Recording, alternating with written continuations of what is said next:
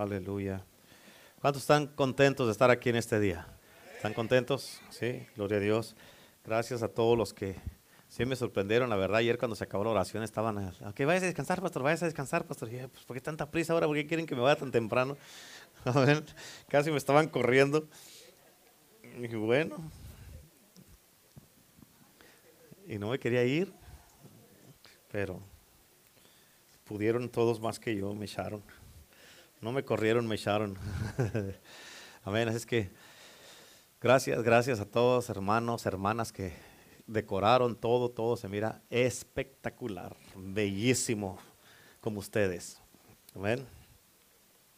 Porque están bellos, bellos, bellos. Amén. Gloria a Dios. Ah, ¿De qué estará bien predicar ahora? ¿De avivamiento? Órale pues. bueno. Ah, pues vamos a hablar de avivamiento. Hoy ya como todos sabemos es el día de Pentecostés y um, la Biblia, hoy es cuando se celebra ese día que es una fiesta. El Pentecostés es una fiesta, ¿cuántos dicen amén? Allá en Jerusalén, en Israel es una fiesta. Pentecostés no es el derramamiento del Espíritu Santo. El Pentecostés es una fiesta que se celebra allá, pero en ese día fue cuando cayó el derramamiento del Espíritu Santo. ¿sí? Y esto, ese día es hoy día que cae en este año, hoy día 5 de junio. Así es que te voy a hablar algo bien, bien importante que me dio el Señor. Eh, normalmente no, no me, ah, ¿cómo se dice cuando uno se, no me... Uh, ¿cómo se dice? No me identifico ah, como una persona que, o un pastor que predica puros mensajitos así bonitos y, cómodos. No me catalogo así. Gracias, hermano Mike.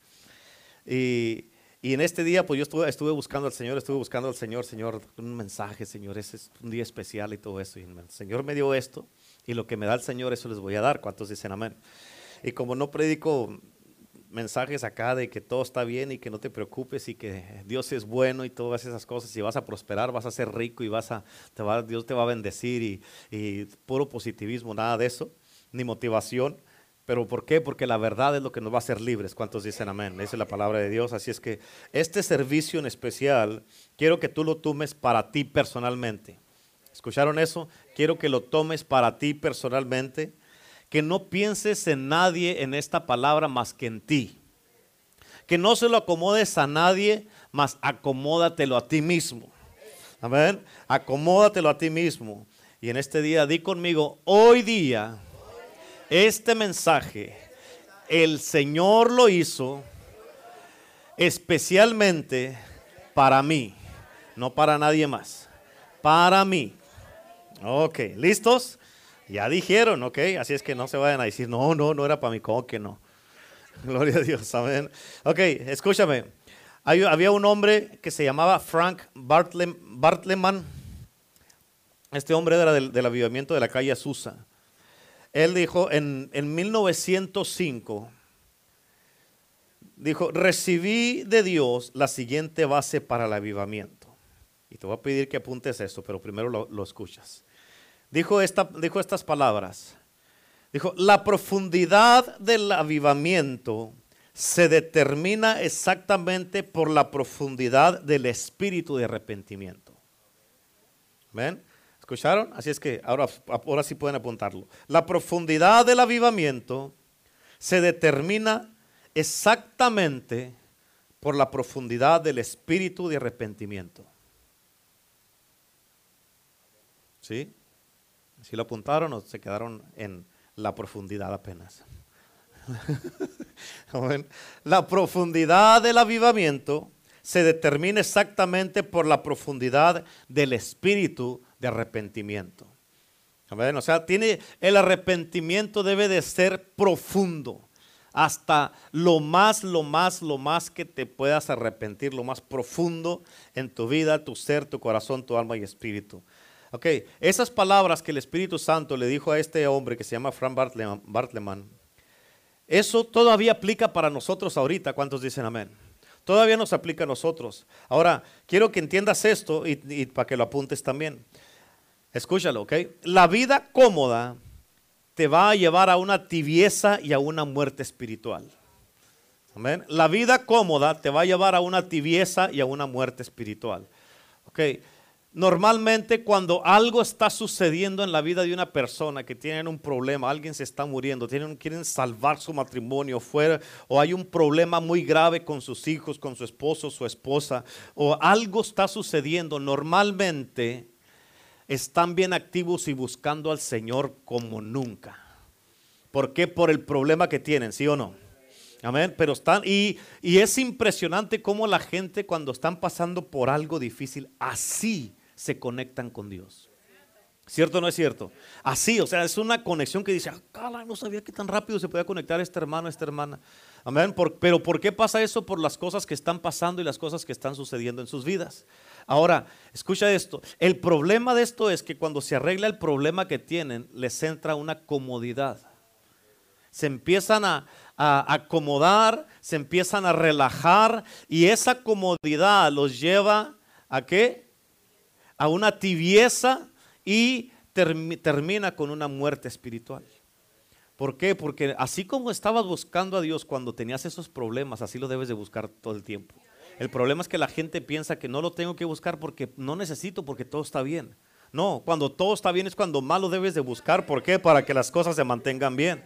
Amén. Ahora, ese es un problema muy grande en mucho cristiano y en mucha gente y en la iglesia de Cristo en estos tiempos a nivel mundial, que se acomodan y ahorita esta generación de cristianos viven un cristianismo muy cómodo viven un cristianismo muy tibio y viven un cristianismo y la mayoría están en una muerte espiritual y no se dan cuenta.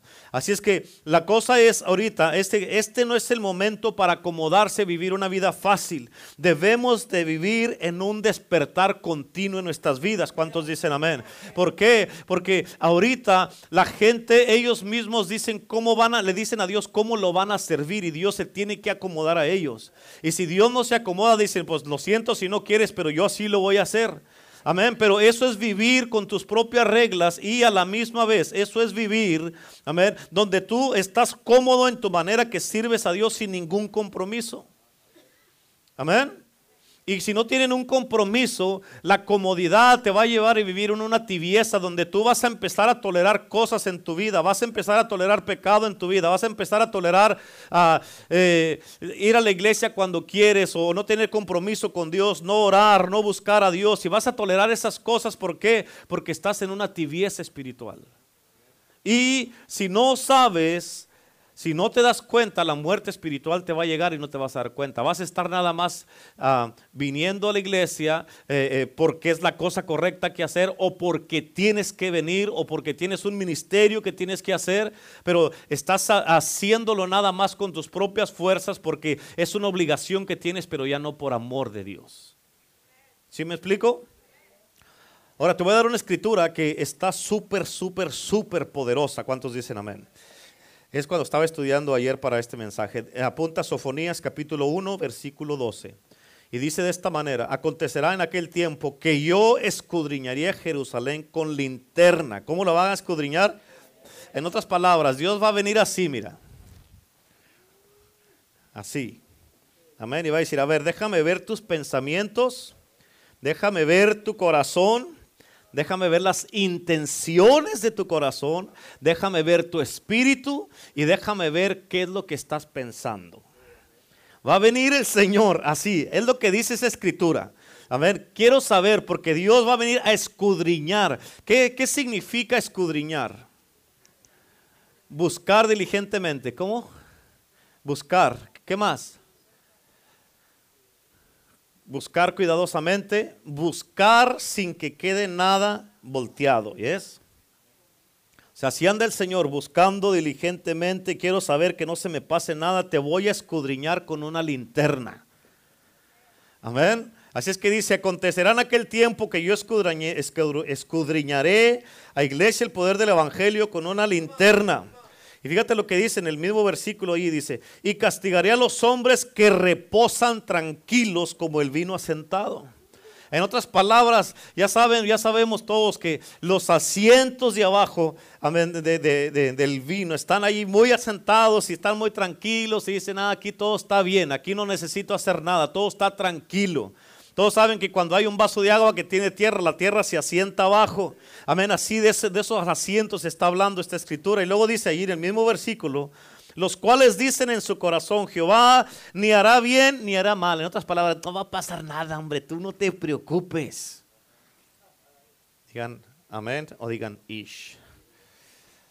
Aquí está hablando de los que reposan tranquilos, significa que no les importa su vida espiritual, no les importa la condición de la iglesia, no les importa la vida espiritual de sus hijos, no les importa su, su matrimonio, no les importan los perdidos, no les importan los que están en su casa que no conocen a Cristo, no les importan las almas que están en el mundo. Amén. El vino asentado se refiere a los asientos del vino que se establecen al fondo del barril. Amén. Por eso muchos cristianos no han querido el movimiento y los estímulos del Espíritu Santo. ¿Por qué? Porque nomás se sientan echándose para atrás tranquilos y viviendo una vida cómoda y eso los lleva a una tibieza y hay muchos que ya están muertos espiritualmente y no lo saben. ¿Por qué? Porque se toman las cosas con calma y dejan que toda la suciedad se asiente en sus corazones y ahí está asentado todo. ¿Cuántos dicen amén? Amén. No es duda, no hay duda ahorita que estamos viviendo en los tiempos de la iglesia de la Odisea. ¿Cuántos dicen amén? Esa es una iglesia que nos falta para terminar nuestro estudio de las siete iglesias. ¿Ok? Ahora, dice la palabra, apunta Efesios capítulo 5, versículo 13 al 17. Efesios 5, 13 al 17. ¿Ya lo apuntaron? Dice, mas todas las cosas cuando son puestas en evidencia por la luz, ¿están mirando? Mas todas las cosas cuando son puestas en evidencia por la luz, son hechas manifiestas, porque la luz es lo que manifiesta todo. Amén. Así es que el Señor va a venir con su luz a manifestar todo. Todo. Todo. Todo. Todo. Todo. Y todo. La luz lo va a manifestar todo. Amén. Piensas que estás escondiendo algo de Dios. Ah. You think that. That's what you think. Amén. Ves escudriñar con lámpara y aquí dice la luz es lo que manifiesta todo. Por lo cual dice, despiértate tú que duermes, levántate los muertos y te alumbrará Cristo. Te alumbrará Cristo. Amén. Muchos no quieren venir a esa luz, a ese alumbramiento de Cristo. ¿Por qué? Porque van a decir, es que si vengo se me va a notar esto, se va a dar cuenta de esto. ¿Cuántos dicen amén? Y lo dice, mirad pues con diligencia cómo andéis. En otras palabras, mira cómo andas. Ahorita en estos tiempos, hermano, hermana, debes andar con mucho más cuidado, ser diligente. Debes de caminar con precaución. Debes de cuidar tu vida, tu mente, tus ojos, tu corazón, tu alma, tu espíritu. Debes de caminar y debes de cuidar tu salvación con temor y temblor, como dice la Biblia. Ahorita por eso dice que, andemos con diligencia. Y lo dice ahí mismo en el versículo este, dice, no como necios, sino como sabios, aprovechando bien el tiempo porque los días son malos. Por tanto, no seáis insensatos, sino entendidos de cuál sea la voluntad del Señor. Escucha, porque la iglesia cambió en el camino de cuando empezó para acá. Y de lo que se olvidó la iglesia, lo que nos hemos olvidado como iglesia es volver a las sendas antiguas. Jeremías capítulo 6 apunta, Jeremías 6 versículo 16 y 17.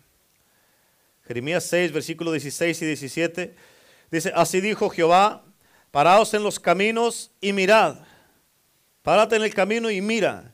Y preguntad por las sendas antiguas cuál sea el buen camino y andad por él. Ese es el versículo 16. En otras palabras, dice, hey, fíjate, párate en el camino y mira y preguntad cuáles son las sendas antiguas, cuál es el camino que, que, caminaron antes y anda por él. En otras palabras, ¿cómo lo hicieron en el libro de, Hechos en el día de Pentecostés? ¿Cómo lo hizo Cristo? ¿Cómo lo hicieron los apóstoles? ¿Cómo lo hicieron en el avivamiento de, de, Gales allá en Inglaterra? ¿Cómo lo hicieron en el avivamiento de Azusa en el 1905? ¿Cómo lo hicieron en el avivamiento de Toronto? ¿Cómo lo hicieron en el avivamiento de, de, uh, de Pensacola? ¿Cómo lo hicieron en el avivamiento de Argentina? ¿Cómo lo hicieron? Amén. Y hay que mirar, está diciendo, preguntar por las sendas antiguas cuál sea el buen camino y anda por él. O sea, aprende, tenemos que aprender de ellos para andar de la misma manera. Pero ahora, como el avivamiento, el derramamiento que viene del Espíritu Santo es el, el último derramamiento en la historia del mundo, es mucho más grande, pero tenemos que tener una referencia cómo hacer las cosas y cómo vivir para poder caminar como el Espíritu Santo nos está diciendo. ¿Cuántos dicen amén? Amén. Y luego dice, y andar por él, dice, y hallaréis descanso para vuestra alma. Mas dijeron, no andaremos por esos caminos. Y lo dice, puse también sobre vosotros atalayas que, dijeren, que dijesen, escuchar el sonido de la trompeta y dijeron, no lo escucharemos. Amén. En otras palabras, lo primero que necesitamos para un avivamiento es arrepentimiento. ¿Cuántos dicen amén? Diga conmigo, necesito arrepentirme. ¿Sabes? Escucha esto, importantísimo. ¿Cuántos de ustedes saben que Dios aborrece todo pecado? No nomás los eh, que dicen, ah, es una mentirita blanca, mentira es mentira, la pinte como la pinte, ¿sí o no? A ver, pero ¿cuántos de ustedes saben que Dios aborrece todo tipo de pecado, sea chico, sea grande? Pecado es pecado, sea chico, sea grande. Si una persona echa una mentira, es pecado. Si una persona asesina a otra persona, es, Dios lo mira en la misma balanza, es pecado. Así es que, ¿cuántos de ustedes saben que Dios aborrece todo pecado? Ahora, ¿y sabías que entre más te acercas más a Dios, si tú te acercas más a Dios, entonces tú en tu corazón también vas a aborrecer el pecado igual que Él lo aborrece? ¿Cuántos dicen amén? ¿Escucharon, ¿Escucharon eso? Si tú te acercas más a Dios, entonces tú en tu corazón vas también a aborrecer el pecado exactamente igual que Él aborrece el pecado. ¿Cuántos dicen amén? ¿Por qué? Porque entre más te acercas más a Dios, más uno eres con Él. Y por eso tienes que entender que la Biblia dice, amén, que te voy a...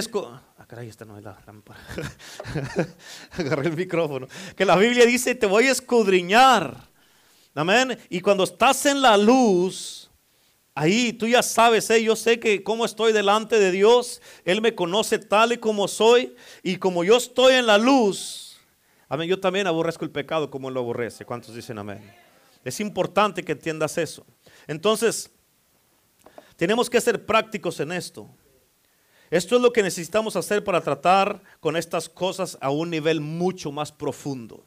Amén. Primero, ¿qué tengo que hacer, pastor? Dígamelo. ¿Cuántos quieren saber? Primero, cada uno de nosotros tenemos que tomarnos un tiempo a solas con Dios Amén. Necesitas un tiempo a solas con Dios en tu propio cuarto de oración, en tu propio lugar donde oras en tu casa y estar tú y Dios a solas. Amén. Y luego, cuando estés allí, pídele a Dios, Señor, pídele a Dios que, que, a, que para que Él alumbre con su luz, como te dije ahorita con la, con la luz, que Él alumbre con su luz y que te muestre cada cosa inmunda que está en tu corazón, sea falta de perdón, sea lascivia, sea lujuria, hablar de otras personas a sus espaldas, tener el rencor, las mentiras, a, todas las cosas del robarle a Dios, el pensar mal o una mente que no está saludable y todo eso. Escucha esto, tienes que entender Tienes que entender esto. Pídele a Dios que Él te muestre a ti cómo se siente Él acerca del pecado que tú practicas. ¿Escucharon? Señor, ¿cómo te sientes porque yo critico? ¿Cómo te sientes porque hablo mal de la gente? Señor, ¿cómo te sientes porque he hecho mentiras? Señor, ¿cómo te sientes porque te robo? Señor, ¿cómo te sientes porque estoy mirando pornografía, Señor?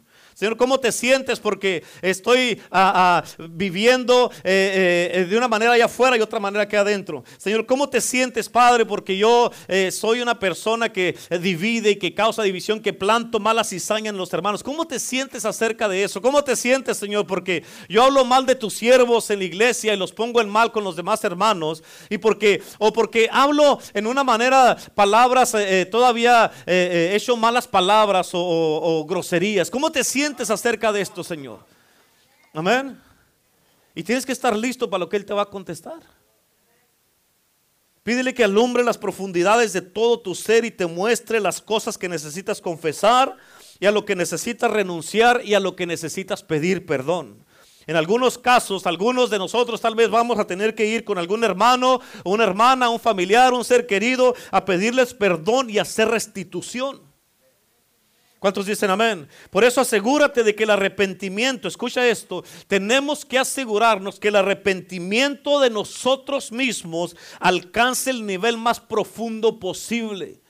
¿Cuál es el nivel más profundo posible del arrepentimiento? Amén. Es de que estoy completamente arrepentido y nunca más voy a tocar eso. Nunca más voy a decir eso. Nunca más me voy a dar la espalda a Dios. Nunca más voy a hablar mal de nadie. Nunca más estoy completamente arrepentido y nunca más voy a hacer lo que no debo hacer. ¿Cuántos dicen amén? Confésele a Dios cada pecado específico y renuncia a los pecados y pídele a Dios que Él te purifique. En muchas personas, estos, hay, hay, cosas que son los que, como dice la Biblia, son llamados los pecados menores, los que le impiden avanzar a mucha gente. Pero escucha, ¿a poco hay, hay, hay unas cositas tan pequeñas que no? Porque no quieres soltar eso y dejar de hacer eso, eso te mantiene estancado y nunca avanzas en la vida. Amén. Tan pocas cosas, tan pequeñas. Hay otro hombre que se llamaba Evan Roberts. Este hombre era del avivamiento de Gales allá en, Inglaterra en 1904. Pero este hombre dijo de esta manera, ¿hay algún pecado en tu vida en el cual no has tratado honestamente? Una cosa es tratar con algo y otra cosa es tratar con algo honestamente. Amén. O cosas que no le has confesado a Dios. Este hombre dijo, tienes que arrodillarte porque tu pasado tiene que quedarse en tu pasado y tú tienes que ser limpiado. Amén. Dijo también, hay algo en tu vida que es dudoso o algo de lo cual no puedes decidir si es bueno o malo. Si no puedes decidir si es bueno o malo, dijo, renuncia a eso. No debe de haber ninguna sombra entre Dios y nosotros. Él dijo de esta manera, ¿ya perdonaste a todos? Amén, ¿escuchaste? Ya perdonaste a todos, o sea, cuando dice a todos es a todos, dice, ya perdonaste a todos, así como Dios te perdonó a ti. Porque si no los has perdonado como Dios te perdonó a ti, no esperes que Dios perdone tus pecados. Escucha, porque muchas de las veces, amén, podemos venir y estar aquí en la casa de Dios pensando que ya estamos bien. Pero traemos en contra del esposo, en contra del hermano, de la hermana, el suegro, la suegra, en contra de la familia, en contra de los seres queridos, del patrón, del patrona, o en contra de un hermano, una hermana aquí en la casa de Dios. Amén. Y podemos estar aquí pero el Señor dice, tú sabes que todavía no está eso, no has tratado con eso. Amén. Este asunto de perdonar verdaderamente a aquellos que nos han herido puede ser algo grande. Pero por eso es importante que seamos brutalmente honestos con nosotros mismos. ¿Ya lo hice o no lo he hecho? Sí, yo sé que eh, eh, tu relación pasada te dañó mucho y que te causó mucho dolor, muchas lágrimas y todo eso, o lo que hayas pasado. Pero de todas maneras, por el bien tuyo, debes de perdonar. Porque si no perdonas, el único afectado vas a ser tú y eso va a afectar tu relación con Dios. No puedes tener una buena relación con Dios mientras no sueltes eso. ¿Amén? ¿Escuchaste eso?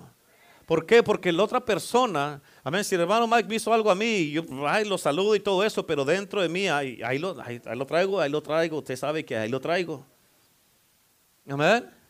Y el Señor sabe, tú puedes predicar, Renato, pero mientras no sueltes esto,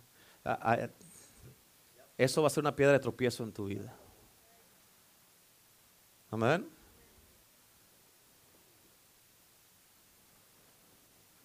¿Cuántos dicen amén? En otras palabras, la pregunta es, ¿hay todavía un sentimiento dentro de ti hacia ciertas personas? ¿Alguna huella de amargura cuando, cuando ah, se habla, digamos, de alguna persona? Nosotros todos necesitamos venir, todos, todos, todos, porque todos tenemos algo, hermano, hermana. Todos tenemos algo. Todos, absolutamente todos tenemos algo en nuestro corazón. Para cada uno de nosotros es algo diferente que el Señor quiere tratar con esto. Amén. No es nomás, eh, eh, el Espíritu Santo sabe que nos está hablando a todos. El Espíritu Santo lo sabe. ¿Cuántos dicen amén? Y por eso tú tienes que entender, todos necesitamos venir delante de Dios y arrepentirnos y renunciar a todas esas cosas desde muy dentro de nuestros corazones. Escucha, pasar por este proceso de arrepentimiento profundo es la primer clave para un avivamiento personal. ¿Quieres tú un avivamiento personal en tu vida? Hay muchos que están enojados con Dios y eso los está afectando y les está siendo una piedra de tropiezo en sus vidas. Hay muchos que están enojados consigo mismos o consigo mismas. Amén. Y eso es una piedra de tropiezo para ti porque tú mismo te das golpes a ti mismo, te condenas a ti mismo y no te perdonas a ti mismo. Y eso es una piedra de tropiezo para ti. Estás enojado con Dios. ¿Por qué? ¿Por qué permitiste esto? ¿Por qué te llevaste a mi papá, a mi mamá, a mi esposo, a mi esposa y están enojados con Dios? Amén. Y todos tenemos que, escucha, el, arrepentimiento es la primer clave para un avivamiento personal. Porque mientras no nos arrepientamos, si yo no me arrepiento, si yo no me arrepiento delante de Dios, eh, desde ahorita me puedo olvidar que voy a tener un avivamiento personal. Hay otro hombre que se llamaba John Wesley. Este fue un hombre clave en, en los avivamientos. Y él, tienes que escuchar esto, ¿ok? Él pudo discernir y reconocer en su era que el pecado de la murmuración, escucha esto, el pecado de la murmuración era lo que detenía el mover del Espíritu Santo. Escucha esto. Él dijo, la adoración de una boca pura es clave para el avivamiento, pero la murmuración asesina esta clase de adoración. ¿Escucharon? En otras palabras, si antes del servicio Estoy ahí con el hermano Mike y estamos hablando, digamos, de, Saúl. Estamos poniendo mal a Saúl. Yo le estoy hablando a él y ya, ya somos dos en contra de Saúl. estamos hablando de Saúl y luego, no, y Abel, no, también Abel. Estamos murmurando de Abel, de Saúl, de un hermano, de un hermano. Estamos hablando mal de ellos y lo estamos criticando, juzgando y todo eso. Y luego empieza la alabanza y estamos acá los dos. Eres digno de adorar. El Señor dice, ¿en serio? ¿En serio? Amén. El mismo Espíritu va a venir y te va a bajar las manos. ¿Por qué? Porque la murmuración asesina la adoración a Dios. Amén. Tenemos que arrepentirnos. ¿Cuántos dicen amén? Ahora otra cosa que tenemos que hacer, tenemos que avivarnos y santificarnos. Tenemos que avivarnos y santificarnos. Escucha, avivamiento no es iglesias llenas de personas, sino iglesias y personas llenas de Dios. Amén. Porque si avivamiento fueran iglesias llenas de personas, hubiera avivamientos por todos lados. Amén. Y no, y eso no sucede. Amén. Por eso, como te dije hace como unas 3, 4 semanas, cuando recién llegué de Argentina, que te dije, eh, avivamiento. ¿Cómo te dije? ¿No te acuerdas? Amén. El avivamiento no viene por buenas predicaciones. Si eso fuera, hubiera avivamientos, y especialmente aquí tuviéramos un montón de avivamiento, porque se ha, habido muy buenas predicaciones. ¿Cuántos dicen amén? Pero la predicación no trae el avivamiento, es el Espíritu Santo el que trae el avivamiento. ¿Cuántos dicen amén? Avivamiento es gente saturada de Dios, llenas con la plenitud de Dios. La vida de Cristo revelada en la gente es avivamiento. Avivamiento implica un rejuvenecimiento y volver a la vida y un retorno al deseo de Dios en nuestras vidas. La iglesia de Pentecostés, ellos disfrutaron de una poderosa lluvia del Espíritu de Dios y eso significó un avivamiento que se desparramó por todas partes. En los tiempos de avivamiento, escucha, siempre, siempre, siempre, siempre, Cristo está en el centro de todo como el Señor glorificado y ante Él debemos humillarnos todo el tiempo. Amén, el Espíritu Santo es el que está en control y el que va liderando todo. ¿Cuántos dicen amén? Obvio, el Espíritu de Dios, siempre, siempre, Dios y el Espíritu Santo usan instrumentos aquí en la tierra para poder liderar un avivamiento, para poder, amén, eh, eh, llevar a cabo los planes que Él quiere hacer. ¿Cuántos dicen amén? Y es importante que entiendamos esto, pero escucha, hay muchas oraciones que debemos de hacer para un renuevo espiritual y experimentar un avivamiento continuo en nuestras vidas. Apunta eso bien rápido. Una de las oraciones es, Señor, cámbiame. O sea, en otras palabras, tenemos que pedirle al Señor que nos cambie todo el tiempo de adentro para afuera. La otra oración es, Señor, me humillo ante ti. Siempre debemos de, venir eh, humillados delante de Dios todo el tiempo. Amén. La otra es, Señor, límpiame. Tenemos que pedirle al Señor que nos limpie y que nos dé una profunda limpieza de nuestros pecados y aún los pecados que no conocemos. Otra cosa es, Señor, sáname. Tenemos que pedirle, Señor, dame una sanidad física, pero también también espiritual y de heridas que he experimentado alrededor de todos mis años que tengo de vida. La otra oración es, Señor, santifícame. Tenemos que orar al Señor para que nos dé una conducta para poder vivir una vida santa. Amén. Otra oración es, Señor, guíame. ¿Por qué? Porque el Espíritu Santo es la guía de nuestras vidas. Él es el que, Él es el que nos guía, el que va delante de nosotros. Amén. Otra oración es, Señor, lléname. Amén. ¿Para qué? Para poder vivir diariamente llenos del Espíritu Santo. La otra es, Señor, úngeme. Escucha, la unción que nos da el Espíritu de Dios es, es una unción que nos da para poder servirle al Señor. Amén. Y también, Señor, úsame. ¿Para qué? Para que podamos estar todos los días o cada servicio envueltos para servir al Señor en su casa, en su obra y ser útiles para el Señor. ¿Cuántos dicen amén? Y, y otra es, Señor, envíame. Envíame. ¿Cuántos dicen amén? ¿Para qué? Para que se pueda expander el evangelio del reino y seguir ganando almas para Cristo. Amén. por eso escúchame, para experimentar un avivamiento personal, uno tiene que vivir con la plenitud, por la plenitud. Para experimentar un avivamiento personal, debemos de vivir por la plenitud del sacrificio que nuestro Señor Jesucristo hizo en la cruz. ¿Qué significa la plenitud? Que ya está todo hecho. Amén. Ya se hizo. Porque hay mucha gente que piensan que aún hay cosas que tenemos que hacer o alcanzar o realizar nosotros. Pero no, ¿por qué? Porque lo que Cristo vino a hacer ya lo hizo, ya está completo. Él no dejó algo incompleto o inconcluso, siempre Él lo hizo y lo terminó completamente. ¿Cuántos dicen amén? Lo que debemos de hacer es pedir al Padre que abra y nos ilumine los ojos de nuestro entendimiento por medio del Espíritu Santo para que nosotros podamos tener un mejor y un profundo entendimiento de las verdades de la palabra para poder obedecer. Amén. ¿Vamos bien hasta ahí? Bueno, voy a empezar el mensaje, ¿ok? Aleluya, ok, escúchame, importante, importantísimo. No es cierto, ok, no es cierto, no se me asusten.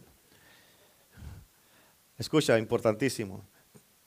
Otra cosa que tenemos que entender es que tenemos que reconocer, escucha, la necesidad de un avivamiento nace al estar conscientes de nuestra miseria espiritual.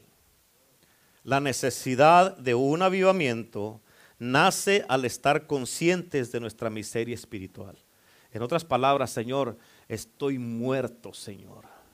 Señor, necesito que me avives. Señor, yo sé que si tú vienes ahorita, me voy a quedar y no me voy a ir contigo, Señor. Si ahorita viene el rapto, Señor, yo me voy a quedar porque todavía tengo estas cosas que no las quiero soltar. Estoy viviendo de esta manera, estoy practicando estas cosas, estoy haciendo estas cosas. Mi mente no está renovada, mi espíritu no está renovado. Como te dije el miércoles, necesitamos nacer otra vez de nuevo.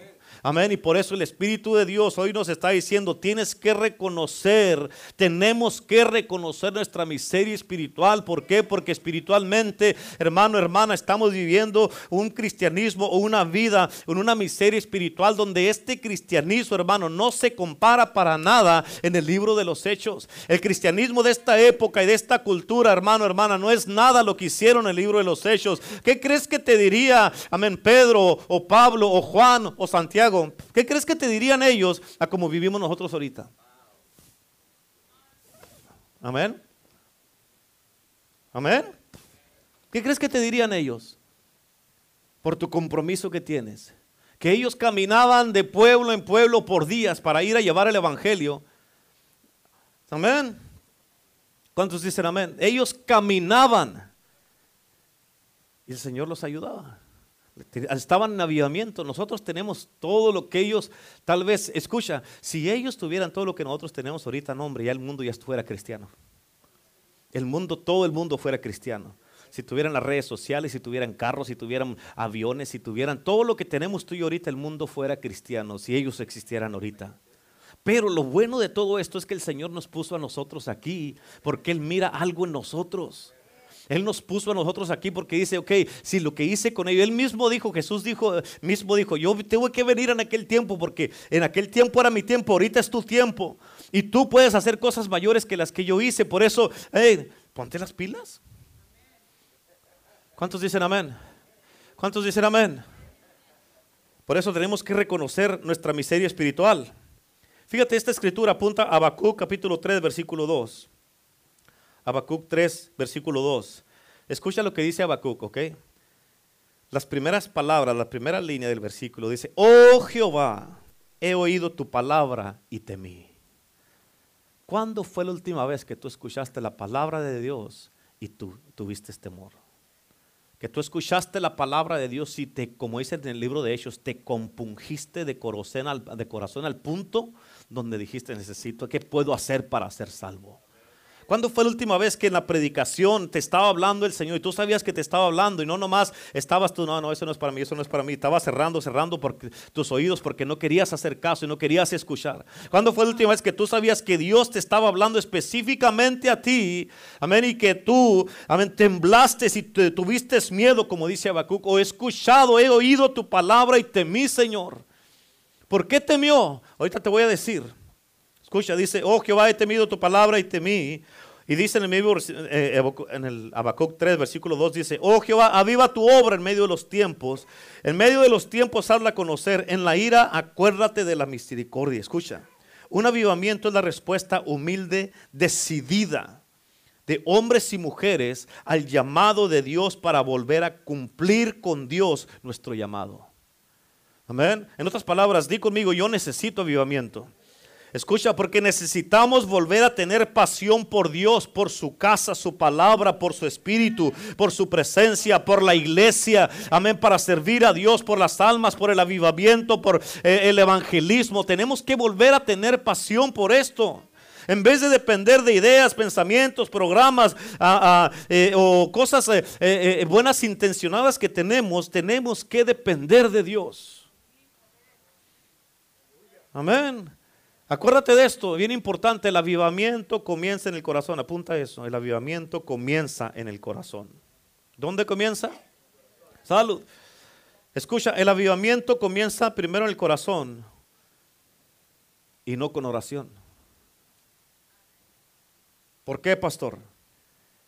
Ahorita te voy a explicar más adelante, si me acuerdo, ¿ok? Pero en otras palabras, esto significa, es primero reconocer una situación. Tenemos que reconocer, cada uno personalmente debemos de reconocer cómo estamos delante de Dios y ser honestos. Amén. Es primero sentir nuestra desnudez espiritual y nuestra falta de cobertura que no tenemos por seguir practicando lo que practicamos. Es reconocer la frialdad de nuestras almas y nuestra situación espiritual. Y cuando reconocemos eso, amén, desear un cambio como de lugar. tenemos que desear un cambio en nuestras vidas a como de lugar. ¿Cuántos dicen amén? Ahora, Ezequías reconoció, escucha, hablando de Ezequías, él reconoció la miseria espiritual que reinaba en su tiempo cuando él era el rey. Y él cambió la situación. Por eso tú y yo necesitamos anhelar y desear el cambio. Apunta segunda de Crónicas 29, Segunda Crónicas 29, versículo 1 al 6. Y fíjate cómo dice, Ezequías tenía 25 años cuando subió al trono de Judá y reinó en Jerusalén 29 años. Su madre se llamaba Abías, hija de Zacarías. Él hizo lo que era agradable a los ojos del Señor, igual que su antepasado David. En el primer mes del primer año de su reinado, Ezequías reabrió las puertas del templo del Señor y las, y las reparó. En otras palabras, las volvió a abrir porque estaba cerrada ya la iglesia, no había nada. Él volvió a abrir las puertas y reparó la puerta. Amén, porque estaban destruidas. Y lo dice, y luego dice, convocó a los sacerdotes y a los levitas, en otras palabras, al liderazgo y al grupo de alabanza, a encontrarse con él en el atrio al oriente del templo. Les dijo, levitas, escúchenme, purifíquense ustedes, ¿escuchaste? Purifíquense ustedes y, purifiquen el templo del Señor. Escucha el orden, purifícate tú primero para que puedas entrar a purificar el templo. No puedes purificar el templo, ya está listo y tú estar todo sucio. Amén, purifícate y para que puedas purificar el templo. ¿Cuántos dicen amén? El templo del Señor. Uh, purifíquense ustedes y purifiquen el templo del Señor. Dios de sus antepasados, quiten del santuario todos los objetos contaminados. Nuestros antepasados fueron infieles e hicieron lo malo a los ojos del Señor nuestro Dios. Abandonaron al Señor y el lugar donde Él habita y le dieron la espalda. Amén. Escucha, también la palabra describe que necesitamos avivamiento cuando hay, no, hay deseos de hacer nada. ¿Cuántos dicen amén? Escucha, porque aquí hablando de esto, aquí ya habían pasado los días maravillosos del avivamiento en el reinado de Ezequías, porque Dios le dio un avivamiento a Ezequías. Amén. Él hizo lo recto entre los ojos de Jehová, como había hecho David, su antepasado. Fíjate, bien importante, ya se había acabado el corto periodo de reformas que había hecho Ezequías. ¿Por qué? Porque este avivamiento lo hizo, él duró 11 años y cuando él empezó a reinar, o sea, empezó y las cosas se, cambiaron y todo eso. Y ya para este entonces se había, se había acabado el avivamiento y las reformas y los cambios que había hecho Ezequías. Y existían días tenebrosos que venían porque se había acabado el avivamiento. Capta eso. Venían días tenebrosos y peligrosos porque se había acabado el avivamiento. Amén. ¿Por qué? Porque después de él, reinó uno que se llamaba Joaquín. Amén. Y él hizo todo lo contrario. La Biblia dice en 2 de Crónicas 36, dice cuando comenzó a reinar Joaquín, era de 25 años y reinó 11 años en Jerusalén e hizo lo malo ante los ojos de Jehová. Escucha, Joaquín él pagó un alto precio por haberse alejado de Dios y rebelado en contra de Dios. Y dice la palabra de Dios en 2 de Crónicas 36, versículo 6, dice, y subió contra él Nabucodonosor, rey de Babilonia, y lo llevó a Babilonia atado con cadenas. En otras palabras, se alejó de Dios, se acabó el avivamiento, hizo lo, equivocado y él fue llevado cautivo y atado. En otras palabras, el enemigo, cuando nosotros nos alejamos de Dios, le damos la espalda y, y hacemos todo lo malo en, delante de los ojos de Dios, el mismo enemigo va a venir y te va a atar y te va a llevar cautivo. Amén. Ahora, la caída espiritual continuó porque se perdió el avivamiento que tuvo Ezequías en un corto tiempo. Ahora, las cosas, ah, las condiciones malas existentes que se, que se vivió durante el reinado de Joaquín, Fíjate, se, volvió, se, volvían a repetir en el reinado de Manasés. Después de Joaquín reinó otro rey que se llamaba Manasés y se volvió a repetir exactamente lo mismo. Pero hubo el clamor de un hombre.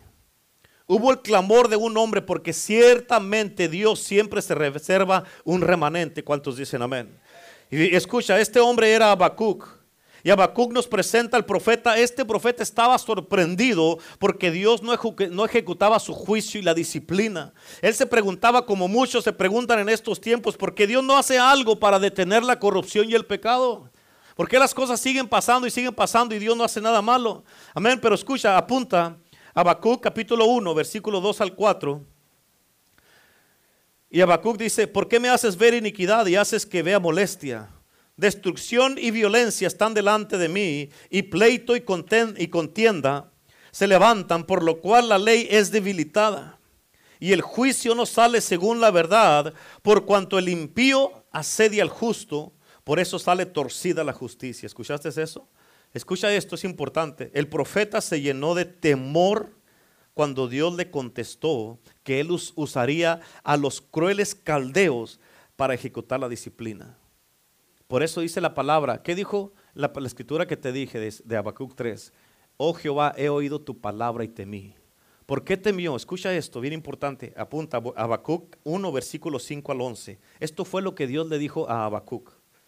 Dijo, mirad entre las naciones y ved y asombrados, porque haré una obra en vuestros días que aun cuando se os contare no la conoceréis. Hay mucha gente, hay muchos predicadores que han usado esta, ese, versículo en específico. Oh, que Dios va a hacer una obra en nuestros días, pero no la vas a conocer. Pero escucha, esto tienes que entender de lo que está hablando un versículo.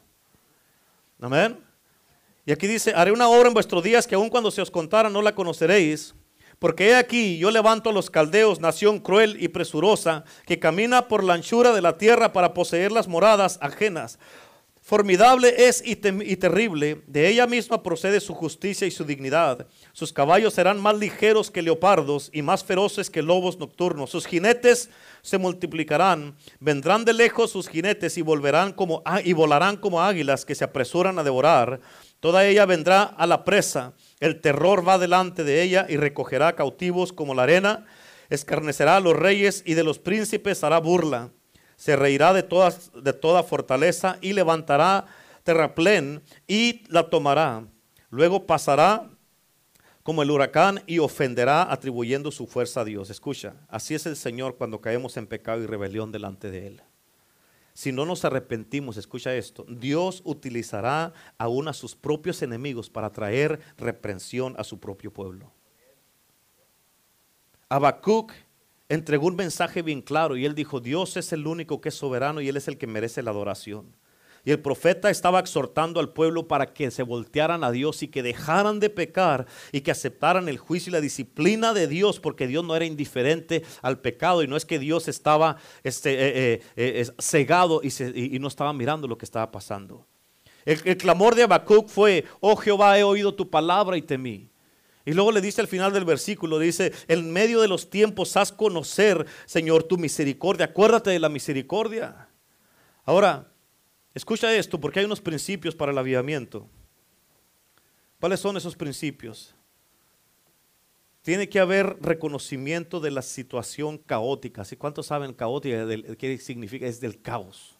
Amén. Tiene que haber un reconocimiento de la situación caótica o caótica en la que estamos. En otras palabras, tenemos que reconocer.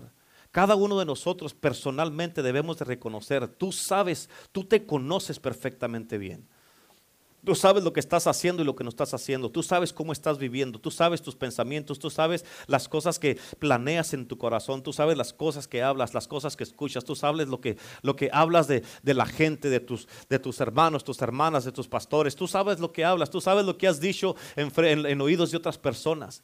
Y ahí la Biblia dice en el libro de Eclesiastés, ten cuidado lo que hablas en secreto. Cuando dice en secreto, no está diciendo, esa escritura de Eclesiastés no dice cuando le hablas en secreto a alguien más que estás teniendo un secreto. Dice, cuando tú hablas en secreto, estás a solo en tu cuarto. Dice, porque hay palomas que vuelan y llevan esas palabras y se van a dejar saber. Y dice, cuida aún tus pensamientos. Porque acuérdate, siempre te he dicho, tus pensamientos, nuestros pensamientos son palabras no habladas. Y Dios conoce, la palabra de Dios dice que Él conoce nuestros pensamientos aún antes que nosotros los piensemos. Pero tienes que tener mucho cuidado. O sea, para vivir en avivamiento es vivir en una vida muy con un, con un mecatito bien cortito. Y la gente que no quiere vivir una vida así, bien cortito, quiere decir que en cuanto nos queremos hacer así, el Señor nos tira para atrás. La gente que no quiere vivir un estilo de vida así, quiere decir que no quiere un avivamiento porque quiere libertades, pero entre más libertades tienes, más cosas malas vas a hacer. ¿Estamos bien o no? So, tenemos que reconocer en la historia bíblica notamos que en todo el tiempo de desobediencia, todos los sectores de la ciudad, de la sociedad, se veían afectados y toda la nación sufría consecuencias. Pero, escucha, solo unos pocos reconocían el estado en el que estaba la nación y lo presentaban delante de Dios. Siempre, siempre, Dios se guarda un remanente. Y este remanente, tú y yo tenemos que serlo, hermano. Tenemos que reconocer cómo está nuestro estado personal que tenemos, cómo está la ciudad, cómo está el valle, cómo está el estado, cómo está la nación, cómo está el mundo. Y venir delante de Dios y presentarle al Señor. Amén, Señor, mira, aquí está la situación. Pero nosotros venimos, nos humillamos primero delante de ti, Señor. Te pedimos perdón, Señor, pero mira, aquí está, te venimos, Señor, a clamar por misericordia. ¿Cuántos dicen amén?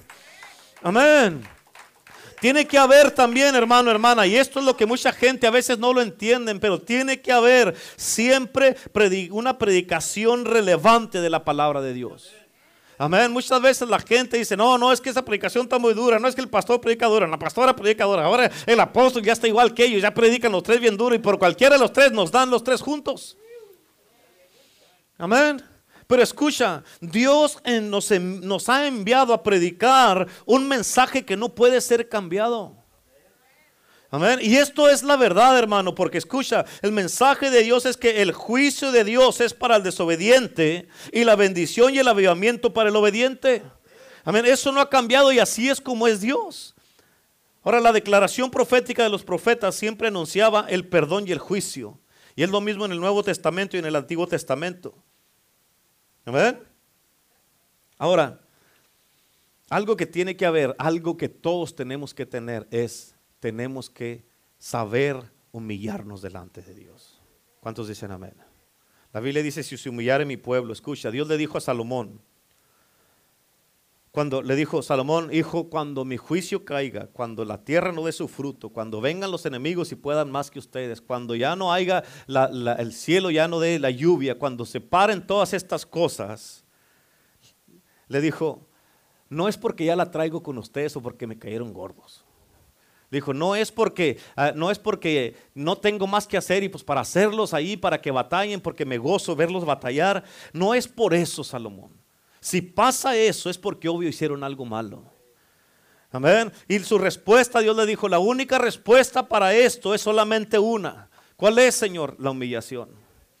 Por eso en Segunda de Crónicas, todos las sabemos, ahí están las banderas, Segunda de Crónicas 7:14 dice, si se humillare mi pueblo, sobre el cual mi nombre es invocado, y oraren y buscaren mi rostro, entonces, entonces y solo entonces, cuando se va a parar eso, que la tierra no da fruto, que la lluvia ya no, ya, ya no cae, que los enemigos pueden más que ustedes, que todas esas cosas, entonces... Oiré desde los cielos, perdonaré su pecado y sanaré su tierra. Eso es exactamente lo que debemos hacer si queremos tener un avivamiento en la iglesia. Amén. Hay que humillarse, humillarnos, hermano, es admitir nuestra debilidad en una forma específica.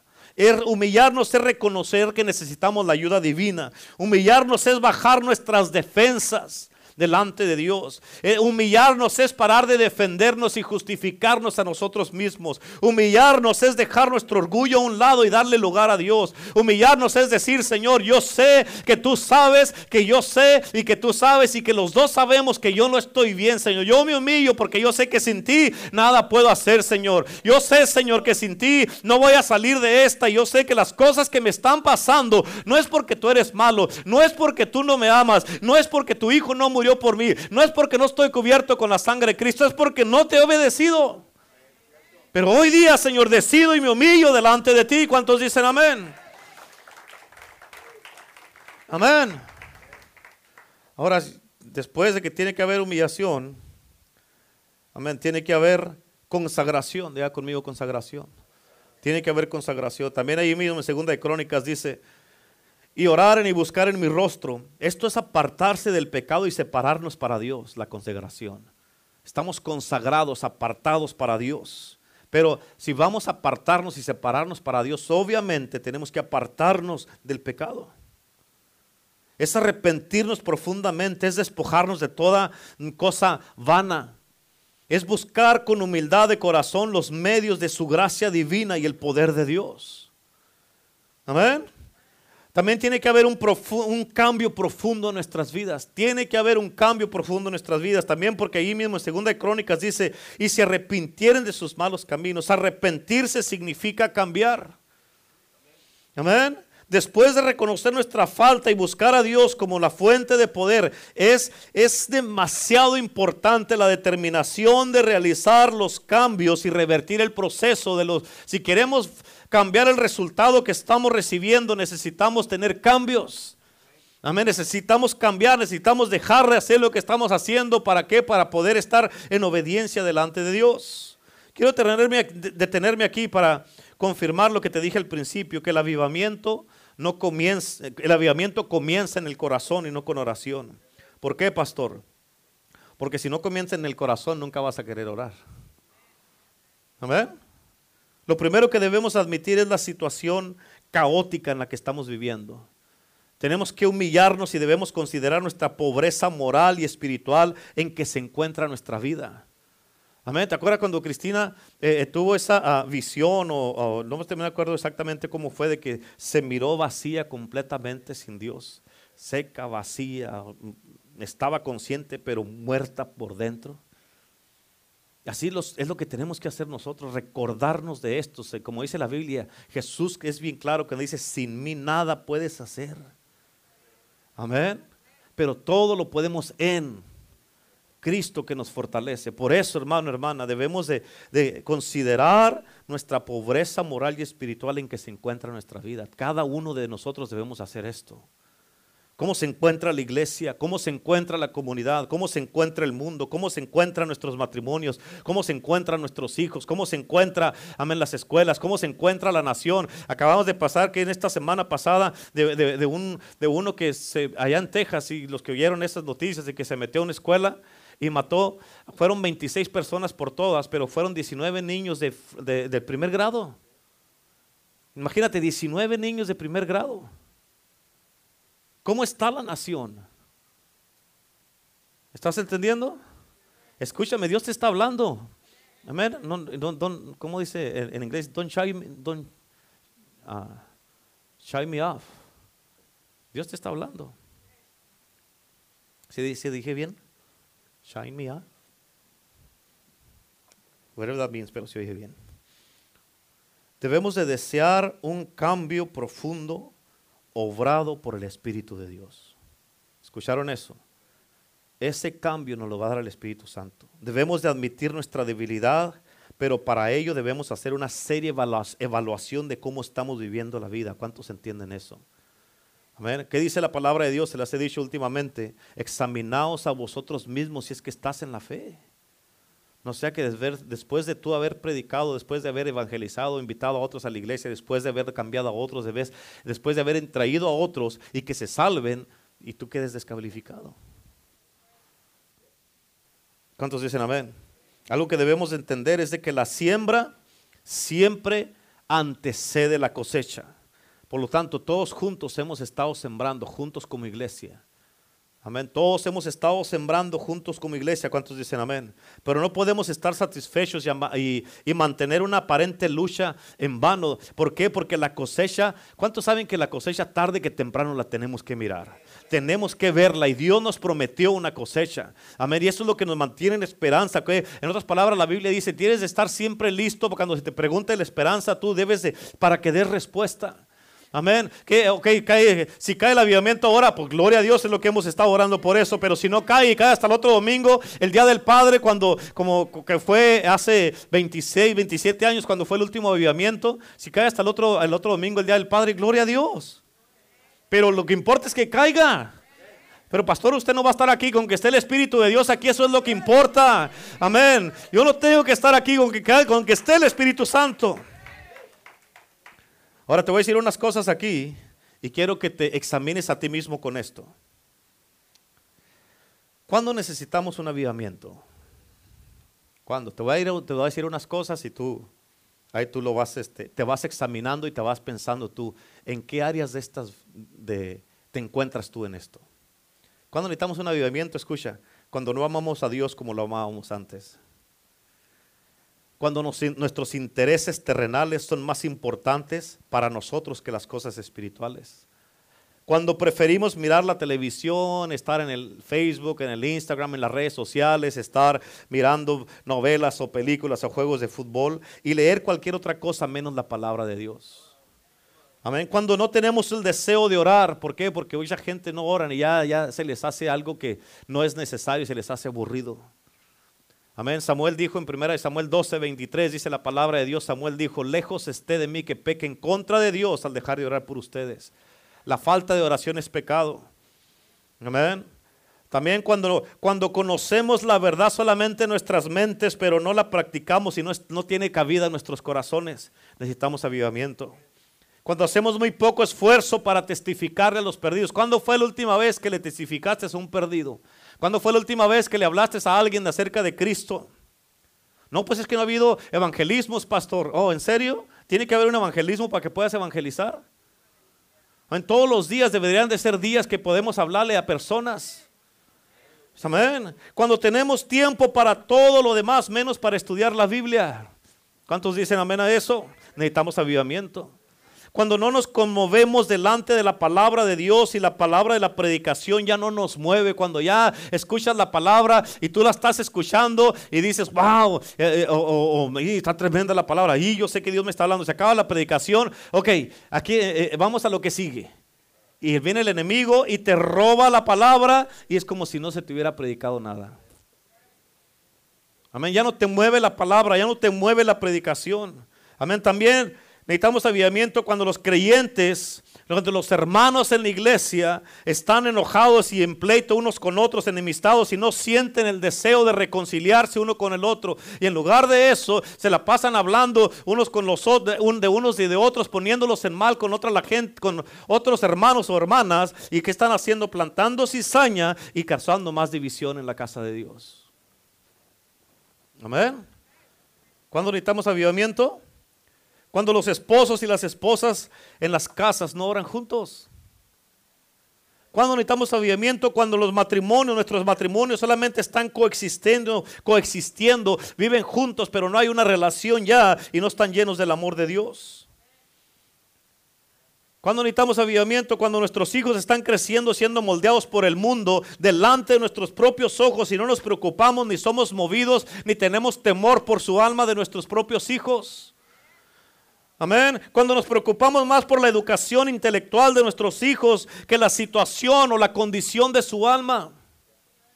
Sí, tenemos que, queremos que estudien, que saquen sus carreras, que crezcan y que, y que sean buenos empresarios, trabajadores, que sean alguien importante en el mundo, pero necesitan a Cristo. De todas maneras necesitan a Cristo en su corazón. Amén. Ojalá que todos sean exitosos, que saquen carreras y que sean reconocidos y que sean importantes en este mundo y que marquen una diferencia, pero necesitan a Cristo.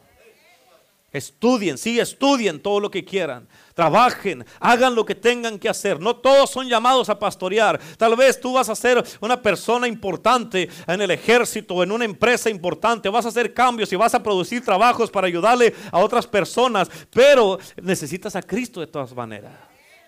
Y como padre tú debes de preocuparte por su condición espiritual. Cuando necesitamos avivamiento, cuando el pecado es tolerado en la iglesia. Cuando permitimos que el chisme, la crítica y la falta de amor domine y que eso sea la atmósfera de la iglesia. Amén. Cuando necesitamos avivamiento, cuando nuestro canto, nuestra adoración, nuestra alabanza en la iglesia está carente de vida, de unción y de amor y nomás estamos aburridos en la iglesia y no alabamos con todo el corazón. Cuando necesitamos avivamiento, cuando nuestros corazones están fríos y nuestros ojos están secos porque ya no nos quebrantamos delante de la presencia de Dios. Amén. Cuando estamos aburridos en la alabanza y la adoración y ya queremos que otra canción, pues qué tanto están cantando, porque pues otras canciones, porque ah, nomás eso va a haber ahora puras canciones. Cuando necesitamos avivamiento, cuando necesitamos que haya diversión en la iglesia para ir, porque si no es que se me hace bien aburrido. Escúchame, la iglesia no viene para que te diviertas, viene para que aprendas a cómo vivir, cómo ser un mejor hombre, una mejor mujer, cómo vivir para Cristo, cómo ser un servidor de Cristo Jesús. Amén. La iglesia quieres divertirte, después vas al parque con tu familia, después vas al parque con tus hijos, después, después vas al cine, pero a mirar, no a mirar películas que tienen toda clase de violencia, de pornografía, que tienen toda clase de desnudez y malas palabras. No, tienes que saber por qué vienes a la iglesia. Vengo a la iglesia porque necesito a Cristo para ser un mejor esposo, una mejor esposa, un mejor padre, un mejor hermano, un mejor hijo. Para eso voy a la iglesia. ¿Por qué? Porque ahí está, porque como dijo Jacob, no sabía de que este lugar es casa de Dios y puerta del cielo. Amén. La puerta al cielo para ti, para tu familia, es la iglesia de Cristo. ¿Cuántos dicen amén? Amén. Cuando necesitamos avivamiento, cuando no extrañamos la compañía del pueblo de Dios y no queremos tener compañerismo con ellos. Amén. Cuando se acaba el servicio y dicen, cuanto dicen amén, pum, salen corriendo. Amén. Cuando hay un compañerismo, cuando hay algo en la iglesia y no, no quieren estar con los hermanos y todo eso, amén, que salen rápido corriendo. ¿Por qué? Es que tengo que hacer, tengo que hacer aquí, tengo que ir acá, tengo pues, todo el tiempo. ¿Cuándo, tiempo, cuando, cuando tiene un tiempo libre? ¿Cuándo te vamos a poder conocer bien? Porque siempre andas apurado. Dice la palabra de Dios que en, el libro de Hechos que todos los días en el templo y en las casas, en el templo y todos los días.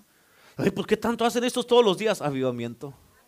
Presencia de Dios, milagros, señales, sanidades, polígros. polígros. Ah, ¿Qué? ¿Cómo se dice? Prodigios. Polígros. Ay, no, santo Dios. Prodigios.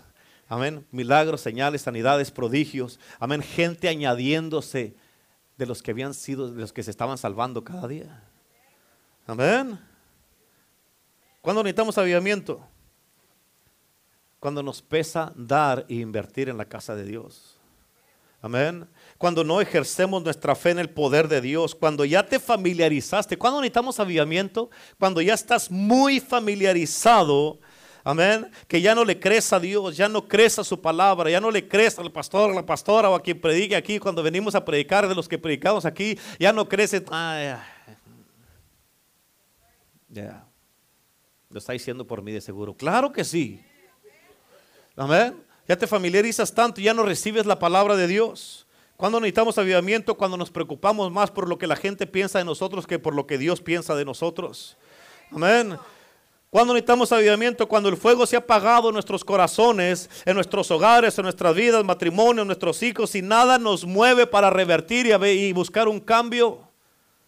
Amén. ¿Cuándo necesitamos avivamiento? Cuando estamos tan ciegos que no nos damos cuenta que necesitamos un avivamiento. Cuando pensamos que estamos bien, que estamos bien salvos, que somos unos santos. Amén. Estamos satisfechos como estamos y no nos damos cuenta que estamos mal y al borde de la muerte.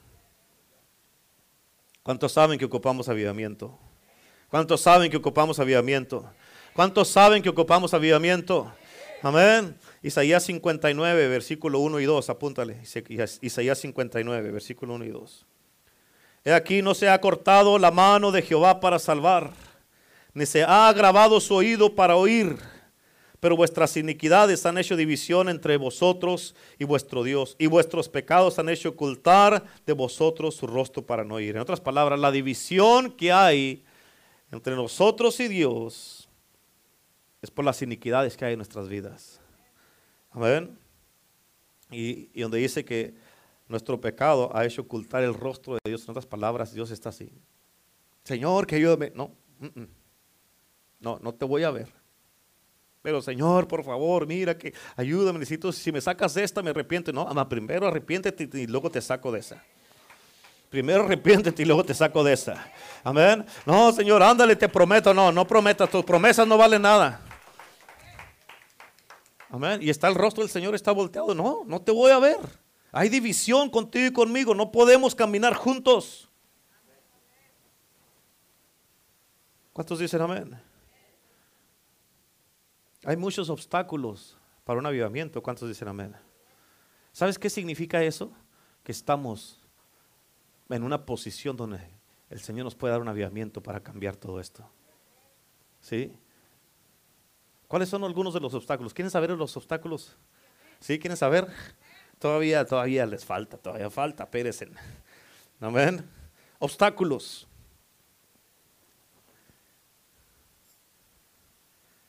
La pregunta son obstáculos es, ¿has perdonado a todos ya? Como Dios te perdonó a ti. ¿Existe alguna malicia en tu corazón? ¿Tienes enemistad en tu corazón en contra de personas que están aquí o que no están aquí? ¿En tu pasado? ¿Te enojas por cualquier cosa? Hoy, ¿sí lo dije bien o no? Por cualquier cosa. Amén. ¿Te exaltas por dentro lleno de coraje y de ira cada rato? Como dicen, pierdes los estribos muy fácil. Amén. Algunos de ustedes se miran como muy pacíficos y muy tranquilos aquí, todo esto pero nomás algo no te gusta y luego los tal en tus colores. Algo no te gusta y se deja saber y conocer el verdadero tú. Amén. Se apodera la ira de ti. Se apodera la ira de ti cuando, cuando algo no te gusta. Amén.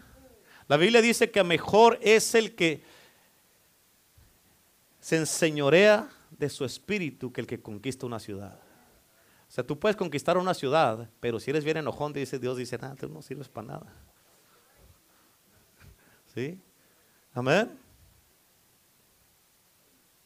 Imagínate en eso.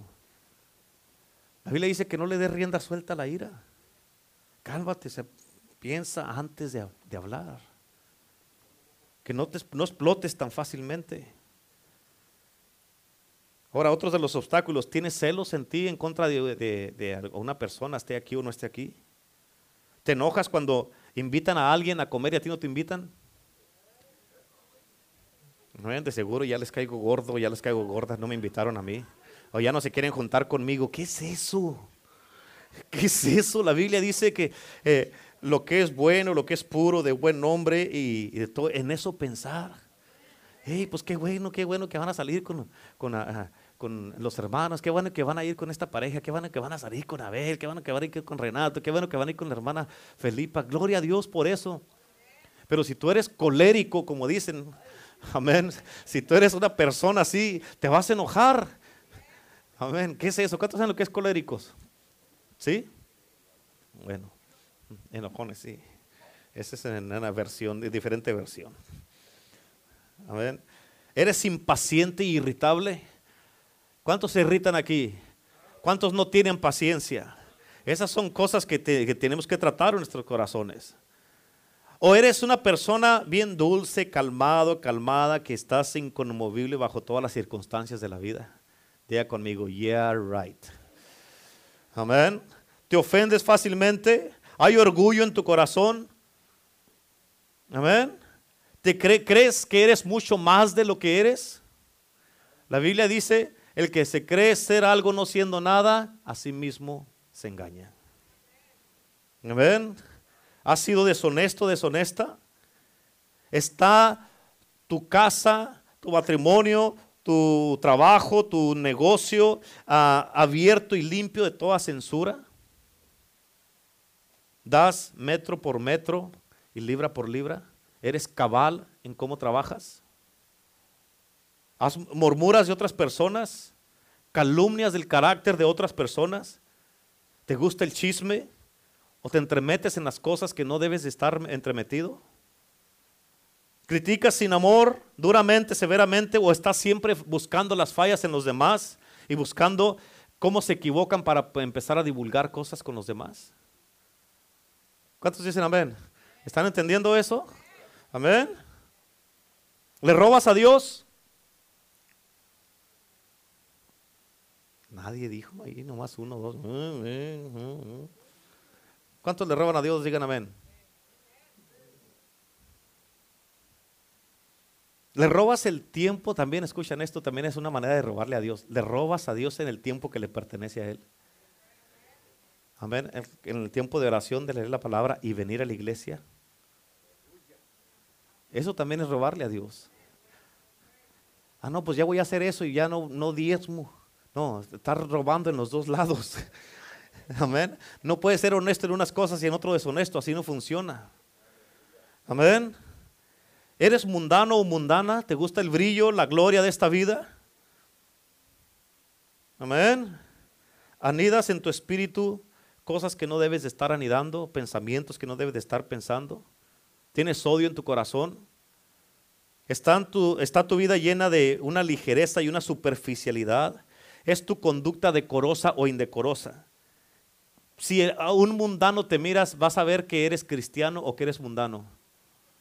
¿Se va a notar la diferencia en ti o no se va a notar la diferencia en ti?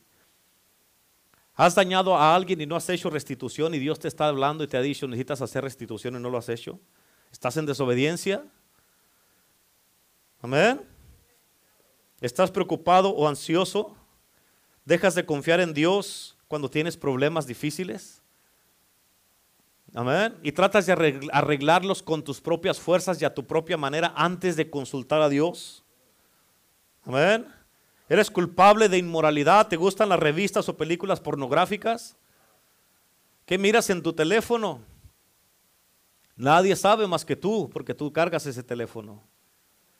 Amén. Dejas que tu mente aniden imaginaciones impuras y inmundas. ¿Qué es lo que está pasando? ¿Eres verdadero en tus afirmaciones o exageras la verdad y hablas mentiras? No, hombre, está difícil, ¿verdad? ¿Eres culpable de incredulidad? ¿Sabías que la incredulidad es pecado? A pesar de todo lo que Dios ha hecho por ti, cómo te ha tocado, te ha sanado, te ha libertado, ha salvado tu vida, tus hijos, tu matrimonio, te ha sanado tu cuerpo, ¿todavía no le crees a Dios? Amén. Has cometido el error de, de eh, tener falta de oración en tu vida. ¿Eres un intercesor y estás orando verdaderamente como debes de orar? ¿O te engañas a ti mismo? ¿Has permitido que las muchas ocupaciones de la vida desplacen la oración de tu vida porque tienes muchas cosas que hacer y no tienes tiempo para orar? Amén. ¿Eres negligente con la palabra de Dios o todos los días estás estudiando la palabra de Dios? ¿Cuántos de aquí van al día con la palabra de Dios? Levante la mano. el primero era toda la iglesia, ahorita nomás como cinco. ¿Qué te dice eso? ¿Cuántos capítulos de la palabra de Dios lees al día? ¿Has dejado de confesar a Cristo? ¿Evangelizas y le compartes a otras personas acerca del amor de Cristo Jesús o te da vergüenza hablar de Cristo? Amén. ¿Tienes una carga por la salvación de las almas, tus seres queridos que no conocen a Cristo? O no, si no la tienes, es bien sencillo. Dile, Señor, te pido Espíritu Santo, yo no tengo una carga por las almas. Dame una carga, Señor, por las almas. Tienes que ser honesto delante de Dios. No hay nada de malo con que no la tengas, pero no te quedes ahí. Pide el Espíritu Santo, dame una carga por las almas que están perdidas porque no la tengo. No me importan las almas, están perdidas y no me importa. Dame una carga. Amén. Y por último, has perdido tu primer amor y ya no tienes ese amor hacia Dios. Ya no buscas a Dios, ya no amas a Dios como lo amabas antes. Termino con esta escritura. Apúntale. Salmo 139, versículo 23 y 24. Salmo 139, versículo 23 y 24 dice, examíname, oh Dios, y conoce mi corazón. ¿Escuchaste lo que está pidiendo David? ¿Cuántos quieren que Dios examine y que les muestre su propio corazón? Yo me acuerdo de una vez que ah, la pastora había compartido que le había pedido eso a Dios, que le mostrara su corazón. Amén. Y muchas veces cuando siempre que tú le pides a Dios que te muestre su corazón, tú mismo te vas a sorprender. Tú mismo te vas a sorprender. Amén. Y aquí está David diciendo, examíname, oh Dios, y conoce mi corazón. Dios conoce el corazón. Hay mucha gente que dice, se justifican y dicen, oh Dios conoce mi corazón. Claro que lo conoce. No, mucha gente no sabe, se quieren justificar, pero no saben que ellos mismos se están poniendo en una balanza muy, muy, muy difícil. Dice, conoce mi corazón y escucha lo que dice aquí. Pruébame y conoce mis pensamientos y ve si hay en mí camino de perversidad. ¿Cuántos de ustedes saben que todos necesitamos arrepentirnos? ¿Cuántos saben que todos necesitamos arrepentirnos? ¿Cuántos quieren en este día clamar para arrepentirnos y que Dios nos dé avivamiento en este día? ¿Cuántos quieren? Ese debe de ser nuestro enfoque en el día de hoy. Ya después, lo que pase después, entonces ya, pero ahorita esto debe de ser nuestro enfoque. Y todos necesitamos arrepentirnos delante de Dios. Todos necesitamos venir delante de Dios. Escucha, si hoy día esta palabra no te causó que tú reconozcas que tú mismo necesitas algo en tu vida, el Espíritu de Dios, que tú mismo, Señor, yo reconozco que mi vida es espiritual. Si tú vienes ahora, Señor, yo sé que yo no estoy bien delante de ti. Y yo no me quiero. ¿Cuántos de ustedes se quieren quedar aquí cuando en el rapto? ¿Cuántos se quieren quedar? Levante la mano el que se quiere quedar. Levante la mano. ¿Se quieren quedar? ¿Se quieren quedar cuando Cristo venga por la iglesia? Entonces, ¿qué estás dispuesto a hacer para no quedarte? Amén. ¿Qué estás dispuesto a hacer para qué estás dispuesto a cambiar para no quedarte? Amén. La Biblia dice, las pequeñas zorras que echan a perder quién? La viña. O sea, son las pequeñas cosas las que muchas veces nos, previenen y nos causan que no entremos a la, a la promesa de Dios. esas son, son tan, cosas tan pequeñas que nosotros hoy día podemos cambiar. Hoy día podemos venir delante del Señor y decirle, Señor, ahora sí, Señor, ya, ya, ya he estado mucho tiempo así y hoy es un excelente día en el día de Pentecostés para que el avivamiento personal empiece en nuestros corazones. Empiece en nuestros corazones. Amén. Así es que ¿cuántos quieren esto en el día de hoy? ¿Por qué no se ponen de pie, por favor? Todos, póngase de pie, póngase de pie.